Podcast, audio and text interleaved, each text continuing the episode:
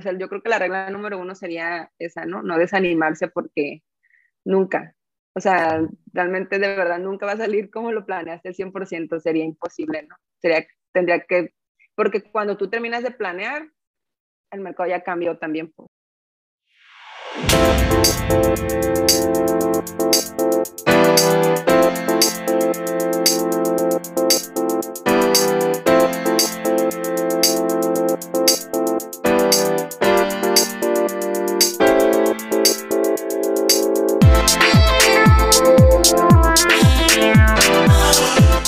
Bienvenidos a un episodio de Reventándonos Podcast, un podcast donde invitamos a personas que se están enfrentando a un cambio organizacional o bien nos están dando herramientas para el futuro. Hoy tenemos invitada a Jacqueline Munguía desde Sinaloa. Eh, pues muchas gracias, muchas gracias por, aceptar la invitación, Jackie. No, hombre, muchas gracias a ti, este, Luis, por invitarme.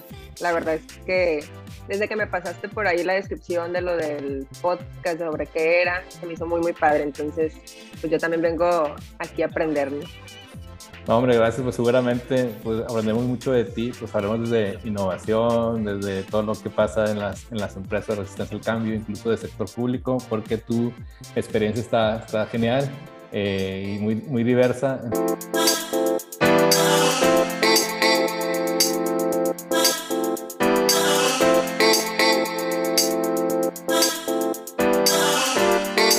Pues nada, pues antes que, que empezar ya de fondo, vamos a empezar con un checking round para que te conozcan las personas. Y pues me gustaría saber qué es lo que más te llena de, un trabajo o de un proyecto.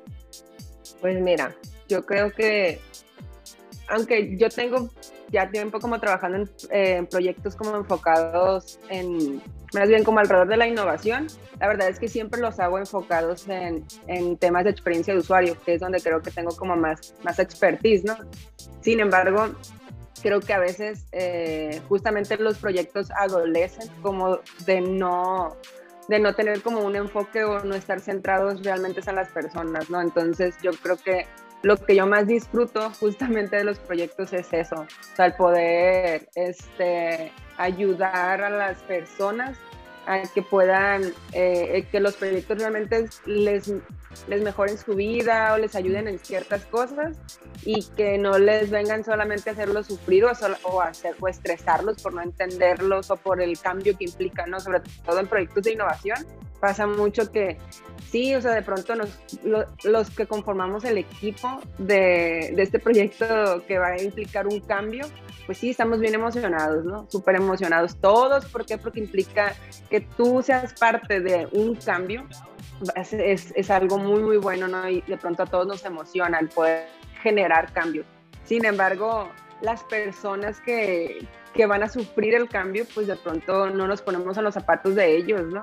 Eh, y es como cuando nosotros decidimos cambiar, pues lo estamos decidiendo nosotros, tenemos el control de eso. Entonces, por lo tanto, nos vamos a sentir mejor porque estamos trabajando para cambiar y cuando lo logramos, pues nos sentimos muy bien. Entonces, sin embargo, si alguien más llega con un proyecto que va, te va a cambiar, pero tú no estás listo para ese cambio, realmente eh, te viene lo que todo, todo, todas las emociones y lo que tú sientes y experimentas a, causa de ese cambio, pues no es tan a padre, ¿no? Entonces realmente a veces digo, cuando estamos en los proyectos, como del lado de empujando, haciendo que suceda, se nos olvida que esa gente está sufriendo cambios que ellos no pidieron, que ellos no planearon y que al final son personas, ¿no? Son seres humanos que, que de si, si nosotros no sabemos cómo abordar eso de una manera que sea a beneficio de ellos, pues realmente estamos afectándolos, aunque el, el proyecto sea lo más innovador en el mundo y en la empresa, ¿no? Entonces, yo creo que eso es lo que más disfruto y sobre todo poderme topar también con gente que, que, también, eh, gente en los proyectos, ¿no? Que también considere esa parte importante porque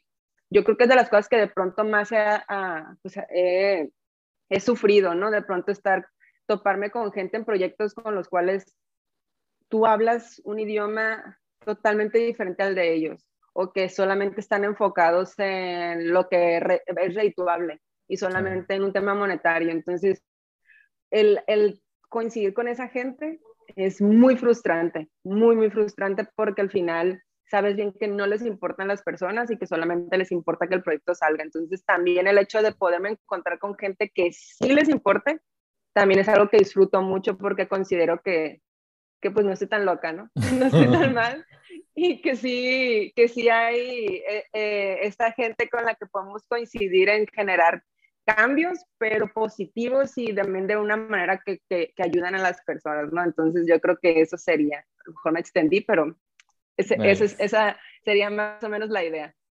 No, entonces pues nos deja ver también como tu, tu forma de ver la, la, vida, entonces también está, está cool, es justo en esa, en esa línea va. Eh, y a mí igual, creo que, que, que, sí, o sea, que al final la innovación es un habilitador para hacer mejor la vida de, las personas, mejorarles una situación, para eso, para eso estamos. Y creo que también, al menos en la línea de consultoría, eh, es también un proceso de aprendizaje muy padre, ¿no? Porque no, no hay caso, no hay proyecto igual. Y eso creo que a mí también me emociona mucho, ¿no? Que, ah, vamos a aplicar esto que habíamos visto por ahí, o vamos a hacer esto, o, o tiene este problema que nunca nos habíamos enfrentado. Eh, y, eso, y eso creo que también me, me, llena mucho en lo personal, ¿no? Va a ser divertido, ¿no? Sí, exacto, sí, exacto, es lo que, lo padre de innovación es que pues no te cansas, ¿no? Y como tratamos cosas complejas, pues no, no es que una solución aplique para todos, ¿no? Entonces siempre te está retando intelectualmente, emocionalmente. Y es algo que no, al menos a mí, no me cansa, no me cansa mucho. Eh, sí, pues bueno, no, adelante, adelante, dime. No, no, digo, sí, totalmente coincido.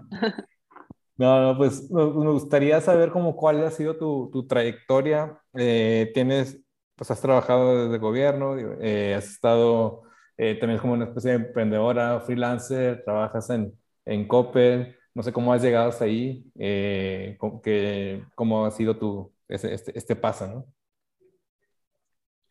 Sí, pues mira, yo creo que desde lo que considero más relevante, en, en, algún punto, digo, ahorita estoy actualmente en Coppel, ¿no? Entonces estoy justamente en, en una como división eh, un área que es como pues una división de innovación eh, dentro de Copen, que, que, que, de hecho está creciendo cada vez más, ¿no? Entonces, eh, vengo justamente de, del sector público, que sé que de pronto va a sonar como raro, pero vengo del gobierno de, Sinaloa, que es el gobierno anterior, ahorita ya hubo un cambio de gobierno, entonces yo estuve en el anterior, estuve como directora de experiencia en uso de tecnologías, ¿no? Entonces, sin embargo, estuve también en la, justamente en una secretaría que, se, que era una secretaría de innovación.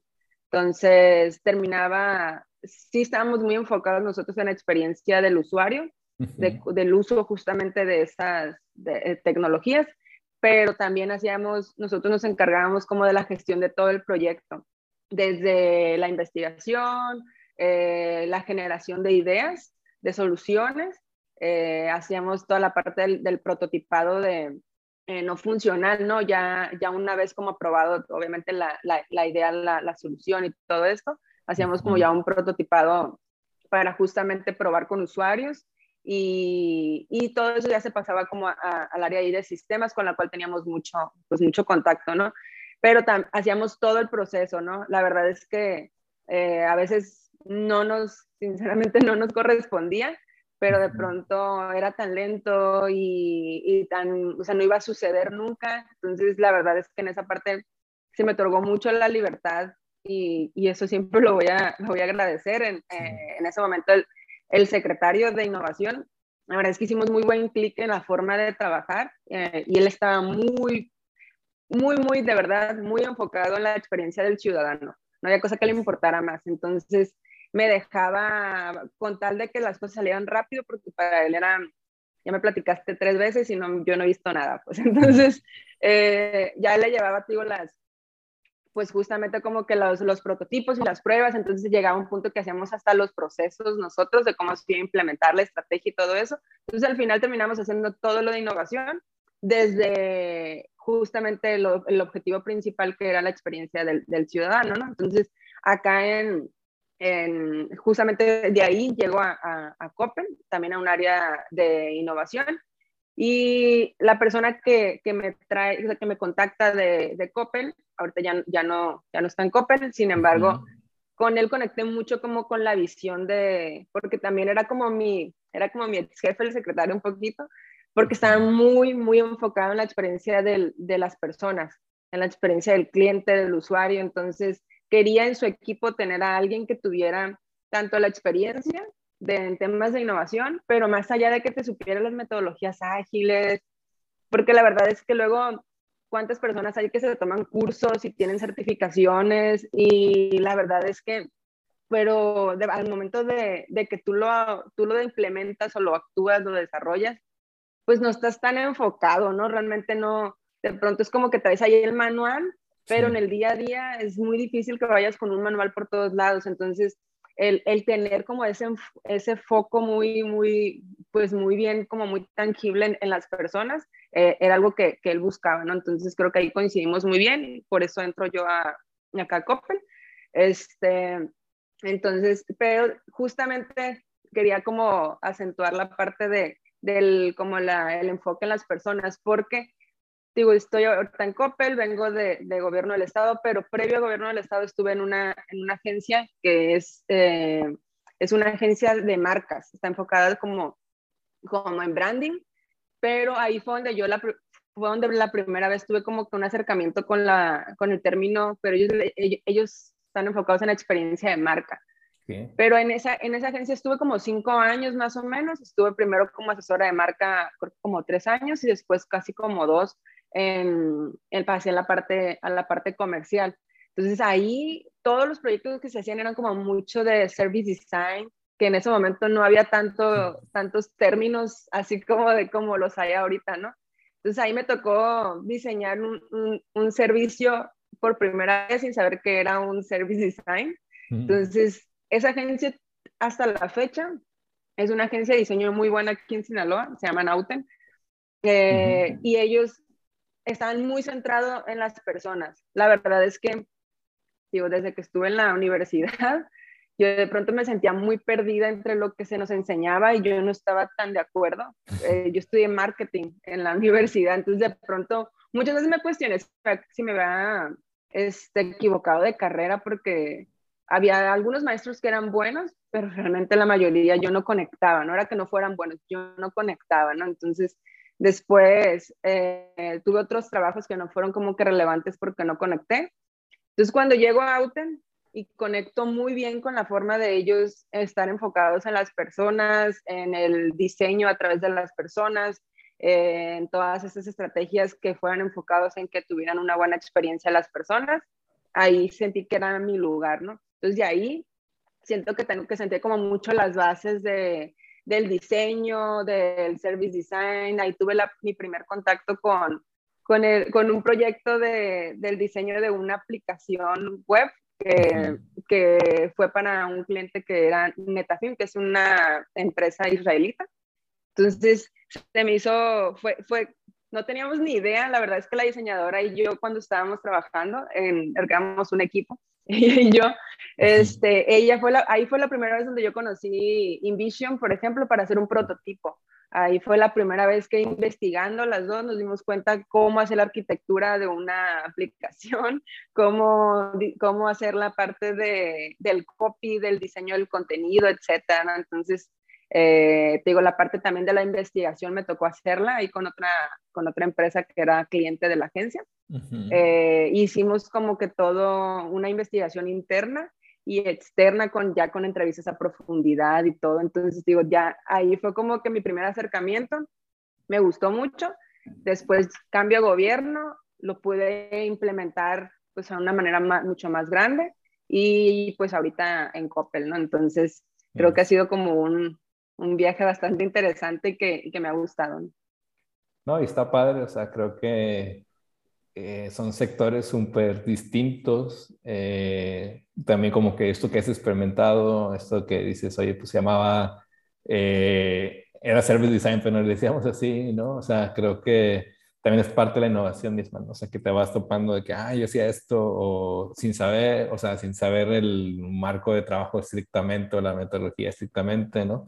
Pero creo que también eso, eso está interesante y, me gustaría pues saber qué, qué tan lejos o, o, cómo, creo que hablar hoy de innovación ya, no, ya en sí mismo no es, no es innovación. O sea, cómo podemos pasar esto de la idea a la, a la implementación eh, y que no se quede como un hub o a veces que dicen, ah, la innovación, así ah, ponen post-its ustedes, ¿no? O son un, hacen eventos muy padres que deberíamos cambiar, pero al final nada. O sea, ¿cómo, cómo decir, a ver, qué innovación es hacer cosas, o sea, hacer algo que sí tenga valor, ¿no?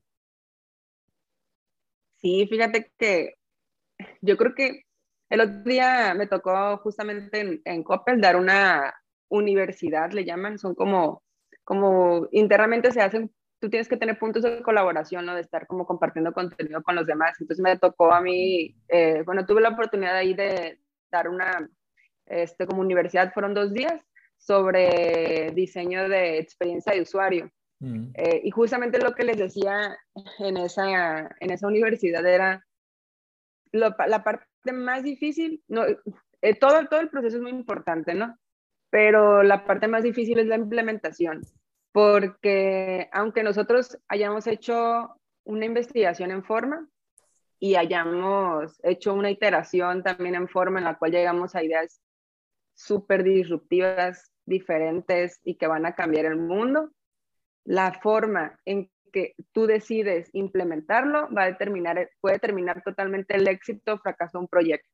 Porque cuando estamos, pues prácticamente ideando, investigando, pues hay, hay, mucha diferencia entre eso y la acción, ¿no? Entonces, eh, la verdad es que eh, e, esa parte de tomar acción, yo se la aprendí mucho a, a igual, al que era el secretario de innovación, eh, Pepe Chuy. Pepe Chuy Gálvez, la verdad es que hasta la fecha siempre lo voy a mencionar, pero fíjate que al principio sí me chocó de que se me hacía muy, no sé, muy, pues acá ah, decimos una palabra, ¿no? Arrebiatados, decimos así como muy de, de dale y sin pensar a veces en consecuencias, ¿no?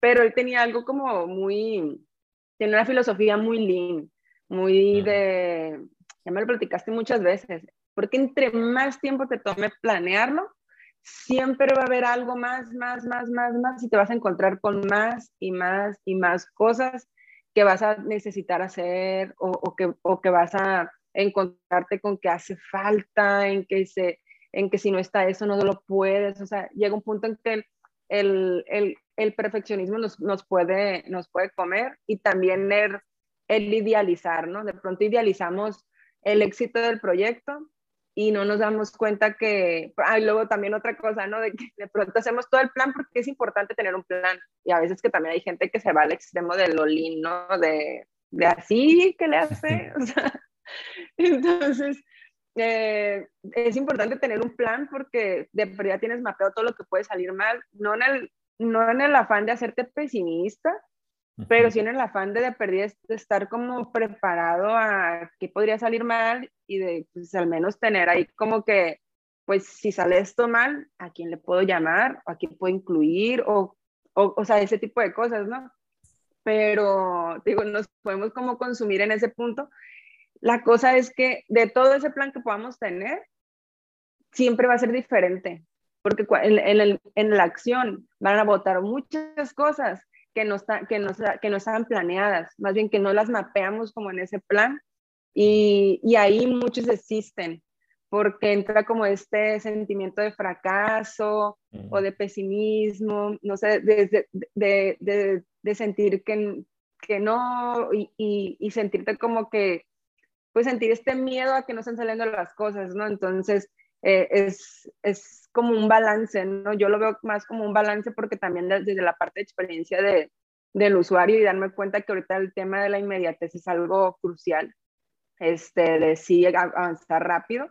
Sin embargo, también si luego avanzamos muy, muy rápido y por, por ser los primeros, hay un precio que pagar por todo, ¿no? Entonces, en este caso, el precio que hay que pagar es que tu producto o tu servicio no va a estar en un punto lo suficientemente bien como para que si las personas, no sé, si, si tú, si lanzaste una aplicación, por ejemplo, y esa aplicación no funciona, y tú invertiste toda una estrategia de promoción en que las personas descarguen tu aplicación y cuando la descarguen, pues resulta que no y la van a eliminar, es lo que van a hacer.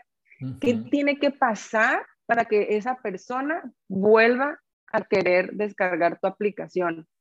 es, es, muy caro, es mucho más caro. Entonces, yo sí creo que en, en un balance, ¿no? Tanto, digo, sí, llegar a la acción, pero llegar a la acción en un, o sea, de una forma así rápida, pero con una calidad, eh, lo ideal es como siempre partir en, en, en, etapas tu proyecto, en una etapa en la cual sea como de lanzamiento, pero que no, des, pues, que, que no de, ¿cómo se dice? desilusione al, al, usuario al grado de que pues ya no quiera y te haga mala propaganda, etcétera, ¿no? Entonces es como, como un balance en ese sentido. Eso para mí sería lo, lo ideal. De hecho, ahorita estoy leyendo un libro, igual ahí se los recomiendo mucho, que se llama Lean UX, que es justamente como tratar de, de encontrar ese balance, ¿no? Entre no poner en riesgo como la experiencia del usuario por quererlo hacer tan rápido, pero tampoco tardarnos la vida porque luego el, tema de perfeccionar nunca, nunca acaba, nunca acaba y eso es mejora continua y la mejora continua, por eso se llama mejora continua, porque continuamente tienes que estar haciéndolo, entonces es una, es, es, yo sé que de pronto puede sonar como complejo, pero pero implementar también implica que tú sepas quiénes son los involucrados clave del proyecto y también qué, o sea, cuál es la, no sé, la, la, importancia o la injerencia que tiene cada, cada involucrado en el proyecto para que sea exitoso el proyecto, ¿no? Entonces, el ir teniendo un plan te va a ayudar como a mapearlo e ir sabiendo qué acciones tomar, pero pues el, yo creo que la regla número uno sería esa, ¿no? No desanimarse porque nunca. O sea, realmente de verdad nunca va a salir como lo planeaste al 100%, sería imposible, ¿no? Sería, tendría que, porque cuando tú terminas de planear, el mercado ya cambió también, pues, entonces es, es una constante el cambio. No, súper interesante y, y, y, creo que, digo, como, como decimos, hemos estado ahí en, en, en, eso justo, ¿no? Y, y, creo que también sería bueno para la audiencia, sobre todo, pues a veces personas que, que escuchan el podcast como con esa curiosidad o vienen del mundo más tradicional también. Y, imagino que te has topado eh, con la cuestión de las métricas, ¿no? Que estabas mencionando, y pues no es como lo planeamos y después pues sale alguna otra cosa que es normal, ¿no? Tener este balance, pero ¿crees tú que son distintas métricas a, a las métricas tradicionales de operación de eficiencia? Y si sí, ¿cuáles crees tú que serían importantes medir en, en innovación? y también con eso llegar al, al cliente o al, al, usuario interno y decirle, mira, pues es, son esto lo que vamos a, guiar, ¿no? Como que para darles un cierto grado de confianza si, si, si digamos, que tienen este tipo de, de mentalidad, ¿no? Pues mira, normalmente los, los, proyectos sí son como las métricas muy, muy parecidos, pero sí hay cosas que se tienen que agregar, ¿no? Al momento, sobre todo como área de innovación. Este, normalmente, digo, cuando hacemos un proyecto, pues el proyecto tiene que tener las métricas que, que, que justamente aseguren que el proyecto está siendo exitoso. Entonces, aquí la cuestión es que a veces se nos olvida como que lo tangible, o sea, que lo que, que muchas veces las métricas a veces son a largo plazo, mediano plazo, y a veces no las hacemos como tangibles, cosas que sí deberían, al final todo se tiene que tangibilizar en, en indicadores.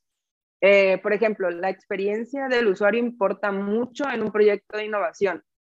Sin embargo, no todos saben cómo medirlo. Eh, entonces, como no sabes cómo medirlo, lo dejas fuera. Es decir, no le inviertes a la experiencia de usuario porque eh, de pronto, de pronto como que este, como que confundimos la experiencia de usuario con usabilidad. Y mm. usabilidad es parte de la experiencia de usuario, sin embargo, la experiencia del usuario es transversal, es, está dentro de todo el proyecto de innovación, realmente, o sea, desde la concepción, desde la investigación hasta la implementación. Si el proyecto de, no sé, el proyecto que estamos desarrollando en innovación tiene, normalmente pues tiene mucho que ver con tecnología, ¿no? Pero puede que a veces no lo tenga que ver tanto, ¿no? Realmente la innovación no siempre tiene que, ser con, tiene que ver con tecnología. Eh, sin embargo, eh, es, la innovación también es transversal, así como la, la, experiencia de usuario, ¿no? Entonces, si el proyecto incluye en que se, la, la, la experiencia, no sé, es una experiencia hasta de envío, y a veces se nos olvida que, que, que, la usabilidad no nada más es en lo digital, pues que es también asegurarte que el envío siga cumpliendo esa experiencia que le estamos prometiendo con este proyecto de innovación que estamos creando, ¿no? Entonces, e, esa experiencia, esa usabilidad en el sitio tiene que estar también enfocada en la experiencia que nosotros queremos que viva desde, desde cómo lo traemos en, con publicidad, que también que le estamos transmitiendo ahí, cómo llega al sitio y cómo en el sitio este, lo navegó, que, cuál fue la primera impresión con la parte del diseño de interfaces, ¿no? Este, todo, toda esa parte, todo eso son métricas, métricas de conversión de, del proyecto, el proyecto, cuántas, cuántas personas convertimos de visitantes a que se quedara ya en el sitio, mm. a que, por ejemplo, a que ya navegara todo el sitio, es una métrica diferente, este, a que se convierta ya en una compra, a que, eh, a que no regrese, o sea, que no, que no haga la devolución del, del artículo, inclusive, todo, o sea, son muchas, muchas métricas a lo largo de todo el proyecto y, y también el, justamente como la, la, cuestión de lo de postcompra, por ejemplo, que luego lo vemos como postventa porque estamos muy enfocados, muy ensimismados en las empresas, ¿no? De ver como todo como, como, como en, en lo que nosotros nos interesa y, te digo, es, esas métricas a veces son muy similares a, todos los, los, proyectos que van, no sé, el proyecto de marketing, proyecto de e-commerce, si te das cuenta, todo está relacionado. Sin embargo, eh, algo que vimos mucho, eh, justamente como en un inicio cuando entré a Copen, con, ese, digo, con esta persona que estaba, que era, que era mi, mi, mi ex jefe acá, que fue quien me trajo, él veía mucho este tema de, de novedad al final la innovación tiene, tiene un grado de, de cierta novedad, ¿no? Porque aquí, eh, eh, en estos indicadores también de cómo mides áreas de innovación, existe, ahí es donde puedes marcar la diferencia entre un área de mejora continua y un área de innovación. Entonces, a nosotros, por ejemplo, él estaba muy enfocado y a mí me hacía mucho sentido en que nosotros, eh, ¿cuántos proyectos probábamos? Mm. no solamente cuánto dinero generábamos, porque al final tiene que, tenemos que ser rentables. Entonces tenemos una, una meta de, de dinero eh, porque pues es, es, un negocio y sin negocio no hay innovación y sin negocio no hay usuarios, etcétera, ¿no? Entonces, sin embargo, también él, él creía mucho en esto, ¿no? En esta, en esta métrica de cuántos cuántos proyectos, cuántos prototipos o prototipos le llamaban ellos, eh, este, están haciendo los equipos porque yo necesito que falles un montón de veces para llegar a, un proyecto pues realmente eh, ya mucho más cercano a una solución y que eso después lo podamos ir escalando. Entonces, eh, ese tipo de, de, indicadores normalmente no se tienen en áreas de innovación. Ahorita ya la verdad es que ya no los tenemos otra vez. Y, yo creo que es muy importante porque permite que el área justamente innove. Es, hay, hay un, una persona que yo sigo que se llama Simon Sinek, que me parece muy, muy bueno, habla mucho sobre liderazgo. Justamente ayer me tocó ver un video de él donde hablaba de esto, ¿no? Y dije, claro, o sea, porque dice, ¿cómo le pides a un área de innovación que innove si lo mide solamente con dinero? Entonces, el hecho de, de medir a las áreas de innovación también los proyectos en grados de, de novedad, es decir, tu proyecto realmente es innovador o es de mejora continua. Entonces, eh, eh, también el, un indicador de, de, cierta novedad eh, o de cierto cambio dentro de, de, la empresa, no sé. También la parte, el indicador de la experiencia de usuario, es decir, esto cómo va a cambiar la vida de las personas, para también es un indicador de, pues, de éxito, ¿no? Entonces, yo creo que yo le agregaría nada más esos indicadores pero digo, cualquier proyecto normalmente tiene que tener sus, sus, indicadores de éxito según el proyecto, pero yo creo que sí tendrían que tener un cierto nivel de, de, de novedad, ¿no? para poderse considerar de, de innovación.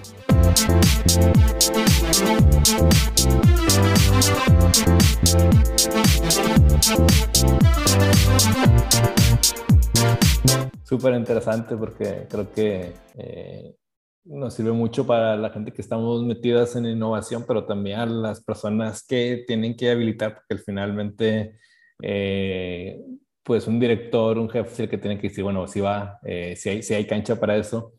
Eh, y, no sé cómo veas tú, si, si, si, estamos muy alejados todavía de que la innovación sea solamente un departamento o que eso se democratice un poco más o que todos los departamentos en cierta medida ya tengan eh, inscrito o ya tengan dentro de sus métricas, oye, pues aquí está eh, la innovación o que sean por funcionalidades. no sé qué tan lejos tú crees que, que, estamos. Pues mira, yo creo que cada vez menos lejos, porque las empresas como startups, yo, o sea, lo que me ha tocado conocer, eh, así funcionan, porque tienen que ser muy ágiles para poder sobrevivir. Entonces, la, el reto está en las empresas grandes, porque a medida que vas creciendo, pues empiezas a robustecerte y empiezas a ser menos ágil. Entonces, es un tema, creo yo, de cultura.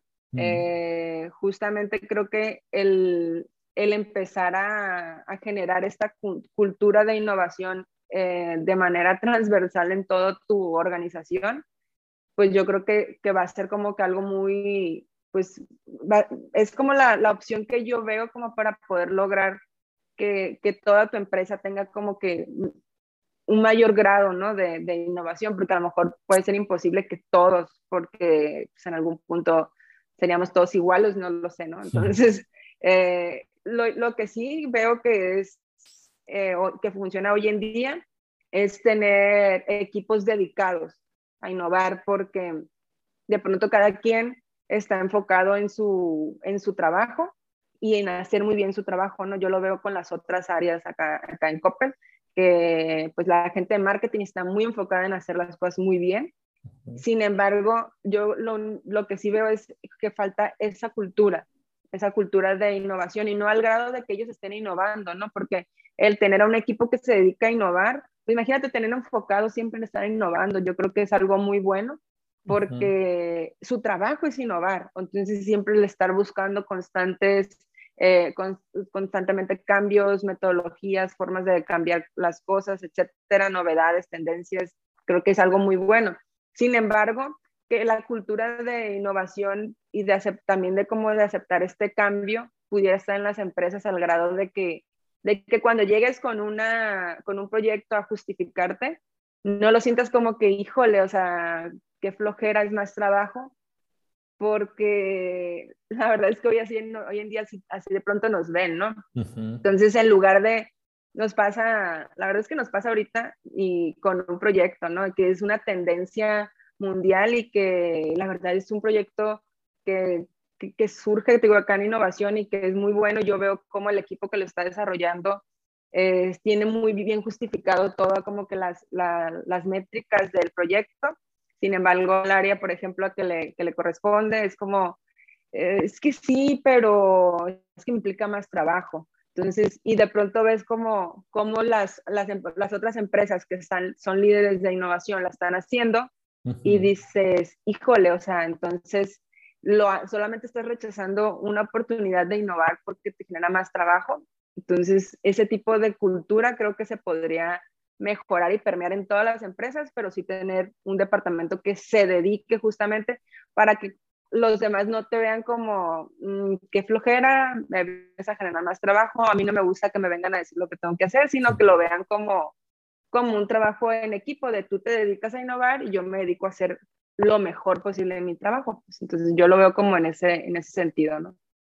Sí, se ve muy, muy, parece como muy ilusionante lo que nos cuentas y, y creo que sí, ¿no? Creo que Afortunadamente ya, ya estamos más de otro lado. Creo que también esta pandemia ha impulsado de que, bueno, o sea, eh, si seguimos trabajando igual o si seguimos encerrados, pues es que, o sea, encerrados en nosotros mismos, pues no, no va a trascender esto, ¿no? O sea, sí hay que hacer, sí hay que abrir las perspectivas, sí hay que escucharnos, sí hay que codiseñar más cosas, sí hay que estar más cerca de nuestros clientes, obviamente. Eh, y bueno, creo que aquí sí me gustaría comer como un, espacio.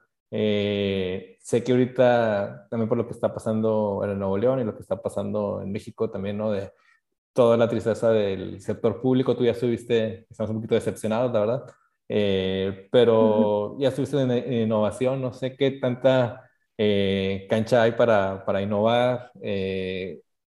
quizás algunos con todo lo que esté pasando digan, oye, pues es que primero que hagan las cosas bien donde tienen que, que hacerlas y luego ya se preocupa por otras cosas, pero no sé cómo podríamos comenzar o, cómo crees que el, sector público podría empezar a, empujar un poquito eh, la innovación. Si quieres, cuéntanos igual un poquito lo, cómo, cómo fue tu experiencia ahí y, tus consejos, ¿no?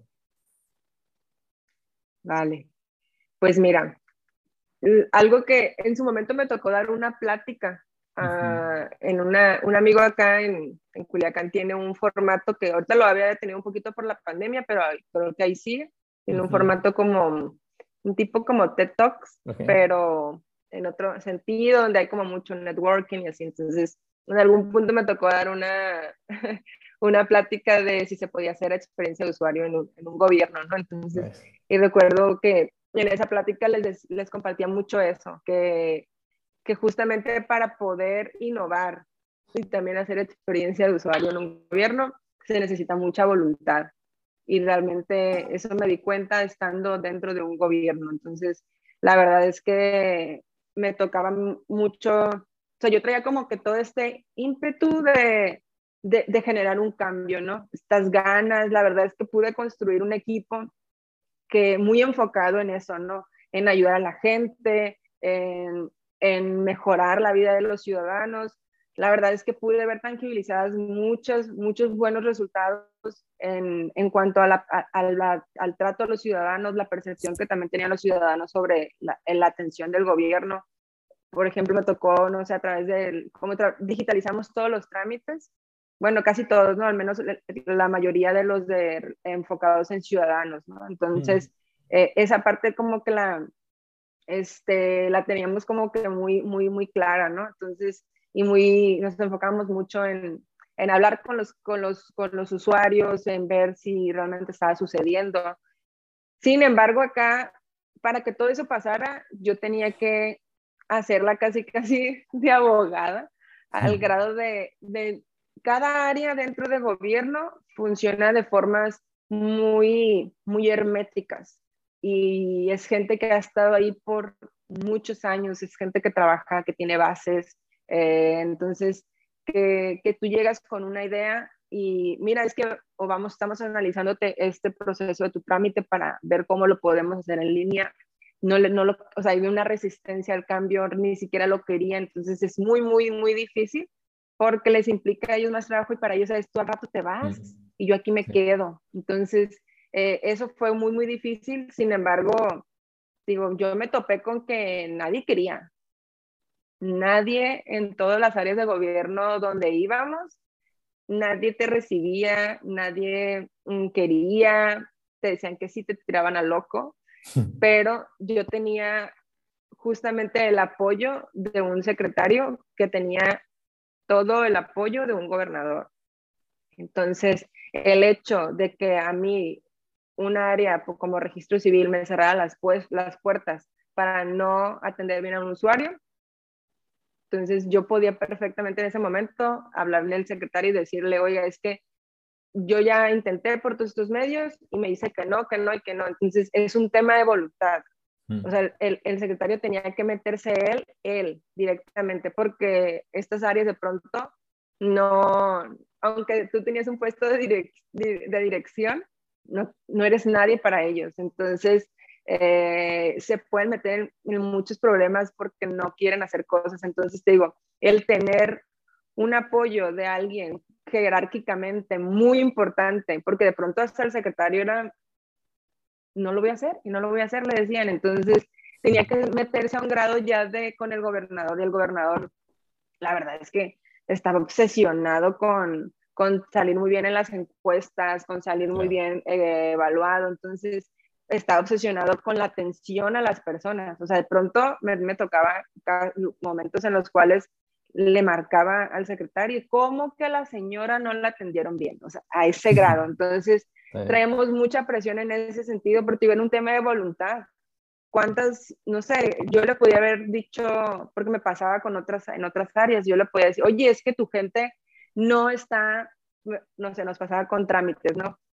había trámites que eran híbridos, que había trámites que son digitales que hay mismo como las actas de nacimiento, etcétera, que tú las puedes sacar y son automáticas porque son digitales. Pero hay trámites que, que son mucho más complejos, que había un back office que era justamente gente revisando el, el, documento, tu documentación, entonces de pronto nos pasaba que pues es, gente de esas áreas, ¿no? Nos pasaba que había, duraban tres, cuatro días sin revisar la bandeja. Entonces, imagínate, o sea, y, las quejas, porque yo estaba a cargo del, como del call center que se llama asistencia digital, donde nos llegaban todas las quejas. Entonces, yo tenía todas las quejas y tenía toda la evidencia y, y, tenía que estar todo constantemente presionando, constantemente presionando. Era una lucha constante. Entonces, digo, realmente hay mucha resistencia, sobre todo en gobiernos, pero es un tema de voluntad si la persona que está a cargo del gobierno le interesa la innovación, se va a hacer. En, nuestro caso, al gobernador le interesaba ser el número uno en todo, ¿no? Pero, pero el tema de la innovación le interesaba mucho, el tema de la experiencia de las personas también le interesaba mucho. Entonces nos presionaba quien tuviera que presionar. La verdad es que sabemos que el país, la pues tiene, hay mucha desigualdad y mucho, mucho clasismo también, ¿no? Entonces, de pronto, pues es, de pronto tú te das cuenta cuando estás de cerca con, en temas de que te toca ver presupuestos, por ejemplo, planes de, planes de desarrollo de, de los estados, y te das cuenta que el, que el, presupuesto, si lo subes en materia de innovación, pues va a bajar en otros, ¿no? Entonces, es un tema de, de, de en algún punto decides qué punto tú le inviertes, pero qué punto se va a quedar un poquito como olvidado. Entonces, yo a lo que veo es que este nuevo gobierno, al menos en el país, está muy enfocado en gente que ha estado olvidada por mucho tiempo. Sin embargo, y, y, que esa parte la verdad es que me ha tocado verla, ¿no? Porque, pues, yo digo, yo vengo de un pueblo donde estuvo olvidado mucho tiempo ese pueblo y mi gente, mi familia alrededor, ¿no? Entonces, de pronto dices, sí, es, es muy, o sea, es muy humano enfocarte en, en las personas que han sido olvidadas mucho tiempo, también cómo los ayudas, ¿no? Porque también en qué punto dejas también que el país deja de crecer y deje de innovar, porque de por sí, ¿a cuántos años, de verdad, cuántos años estamos nosotros de potencias de innovadoras en tecnología? Entonces, es un, digo, como decía hace rato, es un precio, ¿no? Todos, siempre hay un precio que pagar, ya sea si tú te quieres, ah, voy a poner un ejemplo muy burdo, ¿no? Si tú te quieres arreglar muy bien todas las mañanas, hay un precio que pagar que es el tiempo. Tú, tienes que madrugar, tú te tienes que, me explico, te tienes que dormir temprano, etcétera. O sea, son precios, siempre hay un precio que pagar. Entonces, acá, si tú quieres enfocarte como en, en, temas muy básicos, de, con básicos me refiero a, a humanos, ¿no? En el sentido de que la alimentación, el tema de vivienda y eso, y de pronto vas a descuidar otras cosas. O sea, aquí es nada más como tener conciencia de que se, te vas a relegar en unos puntos y, o te vas a relegar, en cuáles, ¿no? Entonces yo creo que un balance en el cual, porque al final si sigues creciendo en materia económica, pues también puedes ofrecerle más empleos a esa gente, ¿no? Que, que es la gente que, que con una despensa no le vas a resolver su problema. Entonces, e, esa parte es lo que a mí me tocó ver y yo creo, es como la opinión que, que yo te puedo dar de lo que me tocó ver y que a lo que considero que, que podría funcionar. No soy experta ni mucho menos, pero, pero olvidarnos de innovar, yo creo que tarde o temprano nos va a relegar todavía muchísimo más en, en el cambio. ¿no? Qué genial. Y, creo que es un tema que da para mucho, incluso para, para un podcast o varios podcasts. Eh, pero, pero, sí, creo que no, no quería dejar pasar de lado y, y más que qué bueno que, quisieron ahí, o sea, que se impulsaron y como dices, destacar la, la voluntad, creo que al final eh, sí se puede, pero como dices, hay estos costos de oportunidad que pues lamentablemente a veces por la visión cortoplacista o la visión meramente electoral o política puede nublar el, el bienestar, el bien que, puede, que puedes hacer, ¿no? Entonces, pero creo que es bastante increíble tu, tu opinión y, y, que, bueno, que ya lo, ya lo viviste, ¿no? En primer, primer plano. Eh, pues, me gustaría eh, cerrar el tema como que, qué futuro a ti te, te, ilusiona, qué te gustaría, como cuál es tu best case scenario, eh, ¿no? ¿Qué, te gustaría que pasara tanto a nivel como futuro del trabajo como a nivel personal. Pues mira, yo siempre he tenido como que el, ese, ese deseo muy marcado, ¿no? Desde, yo creo que desde niña. y por eso me dedico como en temas de, de experiencia de usuario y de innovación, porque yo creo, creo mucho en un, en un futuro donde, de un futuro diverso, ¿no? En, el, en el sentido de que, de que ninguna, o sea, siempre va a haber grupos de personas afines, pero va a haber mucha diversidad en eso, ¿no? Y, eh, por ejemplo, el hecho de, de respetar la diversidad, respetar los tipos de aprendizajes, porque no todos aprendemos igual, ni al mismo ritmo, ni entendemos lo mismo.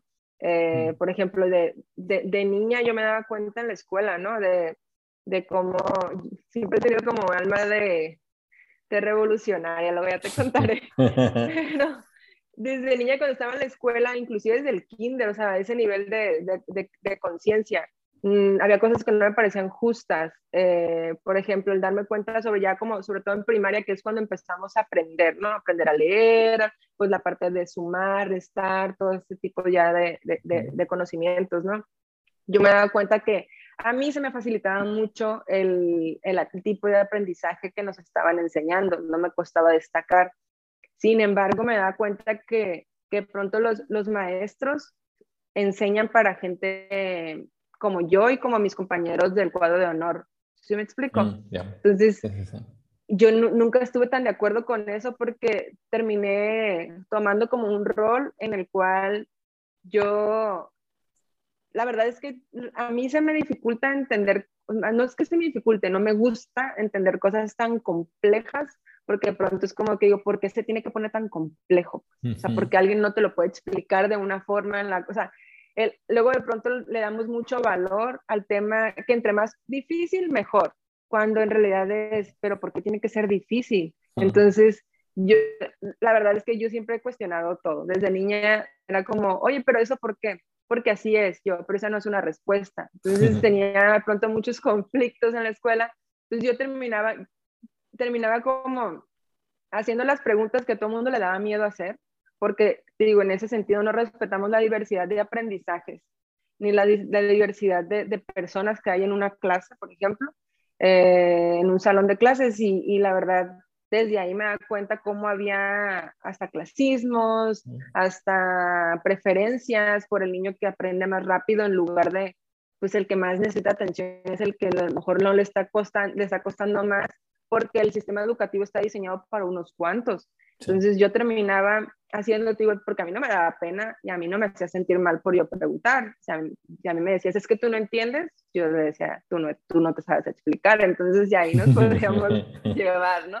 Eh, digo, nunca fui como, siempre me fue bien en la escuela, pero también tuve mi parte rebelde ahí, varias veces estuve en la dirección y, y, no me da vergüenza, ¿no? Entonces, yo terminaba como aprendiendo lo complejo a manera de preguntar para poderle explicar a mis compañeros en un lenguaje que yo consideraba que ellos podían entender. Entonces, eso hoy en día me lo sigo topando en, en empresas, en, en, por ejemplo, en temas de experiencia de usuario, de, de que dices, oye, eh, por si alguien no entendió el sitio, pues no entendió cuando, oye, a ver, es tu, es tu sitio. O sea, el problema es tuyo porque esa persona no te compró porque no, te, no entendió cómo navegar tu sitio, ¿no? Entonces, el, el, tema también de, de, del, del, cambio, del, de innovar, el cuestionar, el que alguien no se sienta ofendido porque quieres cambiar algo, porque te está cuestionando cómo funciona, el que puedan entender como que todo este tipo de, no sé, de diversidad que existe, ¿no? Que mientras no transgreda, no sé, los, eh, a otras personas, los límites, los derechos, las, las leyes, pues dices, ¿cuál es el problema? ¿Cuál es tu problema con esas personas, no? Entonces, para mí eso es una, es mi, mi utopía, ¿no? O sea, es como mi utopía de, de poder pensar en un mundo en el cual, pues nadie se meta en lo que no le importa, ¿no? Así lo resumiría. nice. Nada, eso está muy cool y, hace mucha coherencia con lo, que, con lo que te dedicas, con lo que piensas. Eso está, está muy padre, como que desde pequeña ya, ya lo veías. Entonces... Sí. Sí, no, y me, y me tocó, digo, no estuvo tan, no es como que no estuvo tan fácil, ¿no? Pero me tocó en un, en un contexto donde así son las cosas, ¿no? Entonces era como, pues así, así ha sido siempre, o sea, no estés preguntando, no hagas conflicto, ¿no? Entonces, sin embargo, siempre tuve como una, o sea, digo, la crianza, que es lo que te comentaba hace rato previo al, al, a entrar allá al capítulo este, eh, yo creo mucho en el temas de la creencia, ¿no? Del que tú tengas a alguien eh, que sea tu, tu figura paterna que te ayude, que, o sea, que te haga sentir cómodo con tus cuestionamientos, dice mucho de ti y de tu futuro, de que puedas cuestionar las cosas, que no te hagan sentir mal por no pensar lo mismo. Entonces, porque el tener esa como tranquilidad de poder cuestionar, yo creo que nos puede llevar a, a generar cambios sin que, porque va a haber gente que no va a estar de acuerdo siempre. Sin embargo, el, pues así es la vida, ¿no? Entonces, mm. ojalá en algún punto este mundo sea mucho más diverso y, y más respetuoso con la, con la diversidad, ¿no? Pues seguro que sí, y, y, para, creo que para eso estamos y nos va a tocar, siempre digo que somos una generación puente, una generación que nos toca diseñar, co-diseñar el mundo que queremos vivir y empezar al final a vivir de esa manera, ¿no? A vivir de otra manera porque como también decimos, eh, la gente no cree en el cambio hasta que está cambiando, ¿no? hasta, que estoy viendo, ah, esto puede ser diferente, se puede vivir. Ah, sí es verdad, ¿no? Entonces, creo que estamos, estamos en eso, ¿no? Eh, y lo bueno que creo que ya lo tenemos, como dices, desde, desde chicos, yo creo que gracias a nuestros padres, nuestro entorno, eh, y eso, y eso pues también no que nos haga diferentes ni, ni, mm, que nos haga mejores en concreto, pero creo que también nos hace ver o explicar que sí se puede vivir de, de otra manera, ¿no? Sí, y si me permites, ya no sé si, si se vaya a acabar ya, ¿no? Pero si me permites darles como un consejo a la gente que quiera este, meterse como en temas de innovación, etcétera. Sí, o sea, yo creo que de pronto nos venden como que hay que aprenderse un montón de metodologías. Y la verdad es, o que te tienes que meter en una maestría de innovación, o de pronto cuánto tiempo tarda una maestría, o sea, ¿por qué no mejor es un artículo sobre una metodología, te lees unos cuantos o un libro y implementas algo rápido y lo pones en práctica? Al principio no te va a salir súper bien, la segunda vez ya un poquito mejor, o sea, el, el encontrar información, ahorita hay tanta información allá afuera, la verdad yo, yo respeto más, sinceramente, a las personas que, que lo hacen de esa manera, o sea, que que rápidamente puedes justamente, no sé, leer esto, leer aquello, documentarte y rápido implementarlo, aprenderlo, ponerlo en práctica, que lo, todos esos títulos que de pronto todo el mundo tiene, ¿no? Entonces, ese es un consejo que les daría. No necesitan tener dinero para una maestría, un doctorado, sino hay mucha información allá afuera que, que pueden implementar. Pues creo que es un buen punto para, para cerrar. Muchas gracias, que estuvo muy divertido, muy enriquecedor. Eh, nada, pues espero, pues vamos a seguirnos viendo seguramente y pues nada, que, que estés muy bien. Muchas gracias por haber aceptado la invitación. No, hombre, de nada, me la, me la pasé muy bien. Muchísimas gracias. Gracias, pues Reventando los Podcasts es dirigido por un servidor Luis Salas y producido por Polymat, una red de consultores que acompañamos a las organizaciones en su cambio organizacional y las preparamos para el futuro pues ahora ve a reventar algo. Chao, chao.